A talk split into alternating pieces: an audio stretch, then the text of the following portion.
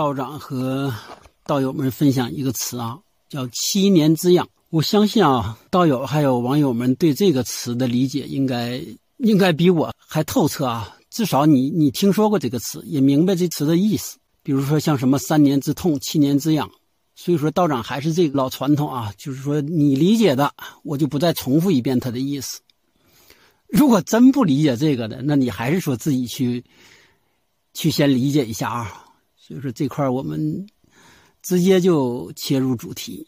今天道长想跟大家分享的是什么呢？为什么会有三年之痛？为什么会有七年之痒？这样一种现象？今天道长就准备从易学这种自然规律、人性规律的背后，跟大家深一点去分析一下啊。因为最近好多正处在这个阶段的结婚三年、五年、七年、十年以内的啊。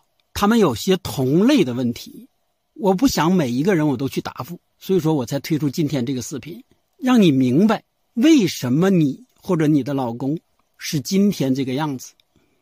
开始之前啊，我只是简单带一句，就说无论是人，还是说的动物、植物，都有个周期性，这也是易学所说的这种自然之道，也是天道。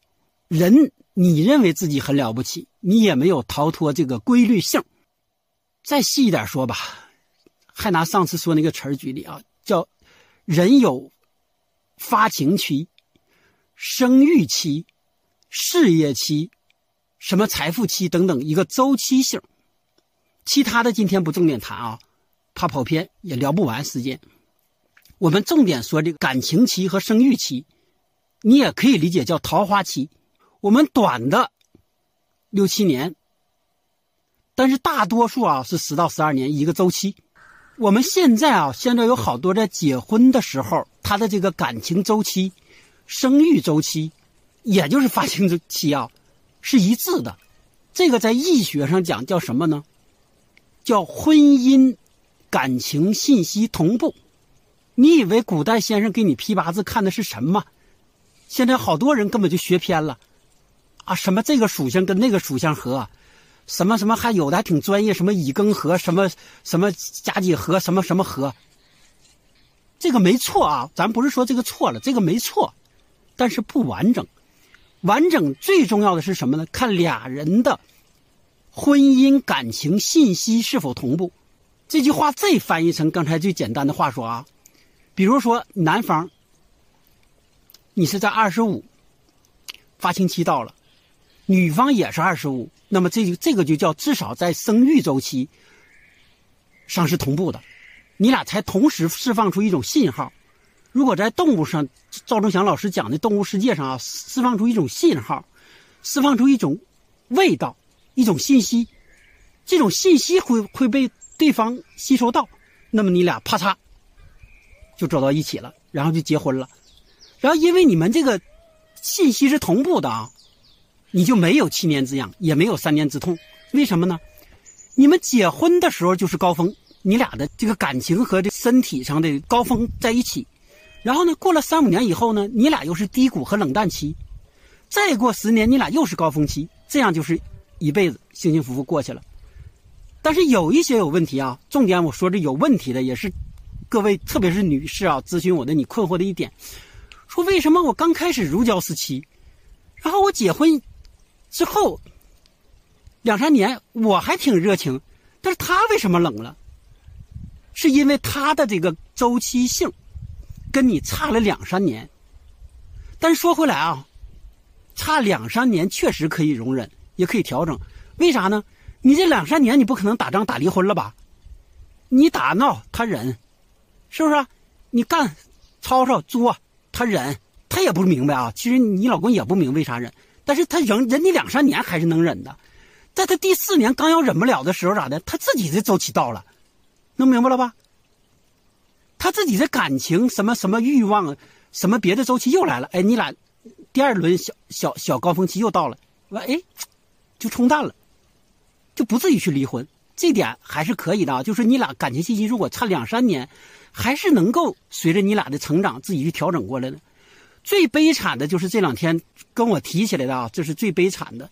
他的周期差七年，还这里道长还是插一句啊，道长说任何案例不针对那个人，只想拿这一个案例或者拿这一个现象来跟大家分享一个医学的原理、医学个规律、医学个道理。你这里所说的你不是指那个人啊，你不要对号入座，更不要这个往多想。道长还不会那么无耻、那无聊，闲到说拿某个人隐私去说话啊！这点一定强调，因为不要种下一些不好的种子。这个种下不好的种子，对你我都不好。所以说这话这说回来啊，我所说的任何一个案例，都是为了解释这种现象。而你和你老公的周期差七年，这个是最惨的。什么意思呢？当结婚七年的时候，正七年的时候，当你的这个。发情期、欲望期，包括很多的高峰到来的时候，你老公的正处于低谷期、休眠期、冷淡期。同理啊，有时候你老公也是这道理，就说他处在这个第七年的时候是高峰期，你却也是冷淡期，莫名的就是烦躁，烦他说不出来的理由，对任何提不来兴趣，不是对任何提不来，就是对老公对任何方面提不来兴趣，这种是最惨的，明白了吗？所以说，实际上看到医学上看的也是婚前合婚的信息，也是这点很重要。一旦说俩人这个周期差七年，这里不只是指两个人的岁数啊，但是民间的一说传说，你们所理解的也还是有一定道理的。民间一说俩人差六七岁不能在一起，这个冲，这个饭将来肯定会过不下去。其实老人说的这些话啊，你不能全信，但你不能不信，你一定要明白他说的背后的道理啊。都是从易经脱离出去的，但是呢，为了简单好记，他就只记住了那一点，就是说这一点记住就可以了。说七年，也就是现在所说的七年之痒，三年之痛，三年之痛能忍，七年之痒，痒痒的你都忍不了。所以说，就就造成了现在大量的现象啊，在七年的时候，我们轻则是出现问题，打闹，然后呢，呃，冷冷暴力。重则是到七年，基本上就是分手，并且现在这种环境下，我们基本不去深思，也不去考虑，反正到七年了，我觉得你不能给我的，那我就从外面去找吧，能明白了吗？所以说，这是易学背后七年之痒的真正原因。再强调一下重点啊，划重点，就是你们的感情、婚姻，也包括事业和财富啊，包括刚才就说升职、欲望、桃花、发情。周期不同步，整整差七年，所以说差七年的基本上很难在一起过下去。那么今天之所以说出来这个啊，就是让你你具体怎么做是你选择是你的事儿，但是我们要意识到人也在这种易的自然的规律之中。当你认识了这种规律，你就不会觉得七年之痒可怕了啊。至于说你能接受它。在七年之后，说你们是是学会互相成长去同步，还说你再去寻找与你这个信息同步，那是你的事儿。但是你要明白，这种民间传说也好，或者说的谚语也好，的七年滋养背后真正的原因是什么？这是道长跟你今天说的啊。当你一旦意识到了这个事儿，或者认知了这种规律，你就会觉得所有东西没有那么可怕了，或者说觉得所有些东西。就是那么好理解了，那么好理解了以后，你才能好接受，好接受了以后，你才能改，有可能去改变。这也是常说起来的啊，知命认命才有可能改命。所以说，易学也好，老祖宗也好，留下的任何道理都很简单，只是你不懂嘛。你不懂了，你怎么样去去去接受？怎么样去改变？你就只有一个在其那个痛苦中，那个痒痒中，备受这个煎熬和折磨。你一旦懂了，你跳出来那个规律，你就不受他的控制了吗？能明白了吗？所以说，关于七年之痒这个话题啊，今天就分享这么多。回来，回来啊，还没完。问问一句，怎么样？就是特别是那那几位网友，现在还痒吗？现在肯肯肯定有有网友会抢答说不痒了。我说你你你别你别忽悠道长了啊，别别欺骗自己了，痒就痒嘛。实际上养也是一种正常状态，也是一种正常规律。谁的一生还不养那么几次？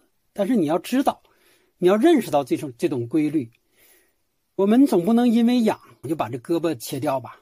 我们总不能因为痒去自残、痒去自杀吧？是吧？你要认识到，它是一种痒，并且是时间性的，然后可以可以不用药就可以治愈的。当你理解了这么简单的道理之后，你你还有还在焦虑什么？还在愁什么？还在做什么？